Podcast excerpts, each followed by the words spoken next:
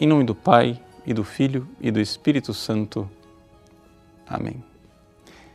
Meus queridos irmãos e irmãs, hoje nós celebramos com grande alegria a festa de Santo André, o irmão de São Pedro, que foi apelidado pela tradição de Protóclitos, ou seja, o primeiro chamado.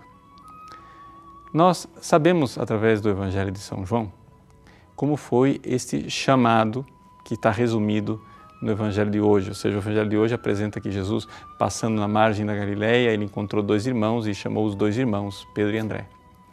No entanto, o Evangelho de João nos diz com mais especificidade que André era discípulo de São João Batista.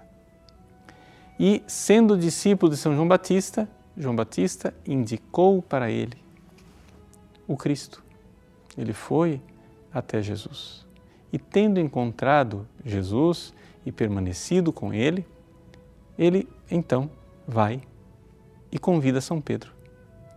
Ou seja, São Pedro, o irmão de Santo André, seguiu Jesus somente depois que André já era discípulo né, de Cristo e o apresentou.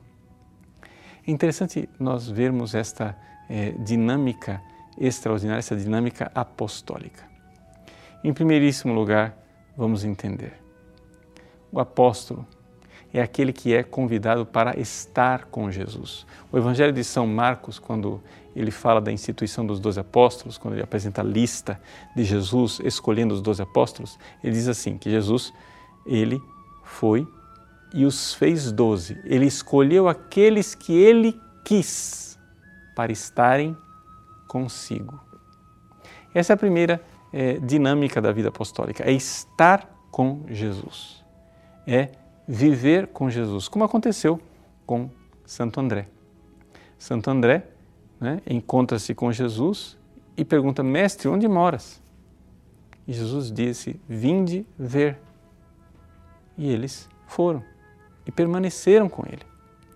Pois bem, essa realidade do permanecer com Cristo, de estar com Ele, de estar na intimidade de Jesus, de ser amigo de Jesus é fundamental na vida apostólica. Porque se você não tem vida de oração, se você não tem vida íntima com Cristo, se você não se encontrou com Ele, a quem é que você vai anunciar? E essa é uma das realidades que as pessoas eh, mais é, têm dificuldade de compreender. Todo mundo quer evangelizar, todo mundo quer ser pregador, todo mundo quer é, falar da palavra de Deus, todo mundo quer testemunhar o Cristo, mas você vai testemunhar o quê se você não se encontrou com Ele? Então, esta primeira realidade de buscar, mestre, onde moras, vinde ver, é fundamental e importante. Mas um apóstolo não pode parar por aí. Ele tem que ser apostólico, não é? Ele é um enviado, então ele deve ser missionário. Assim, quando André vai e busca São Pedro para dizer que encontrou o Messias, ali nós temos o primeiro ato missionário né, dos apóstolos. Os apóstolos já começam, já nascem desde a sua origem com missionariedade para testemunhar aquilo que eu encontrei. Então eu ide. Esta dinâmica apostólica do vinde estar com Jesus e o ide anunciar o Evangelho. Vinde, ide, vinde, ide.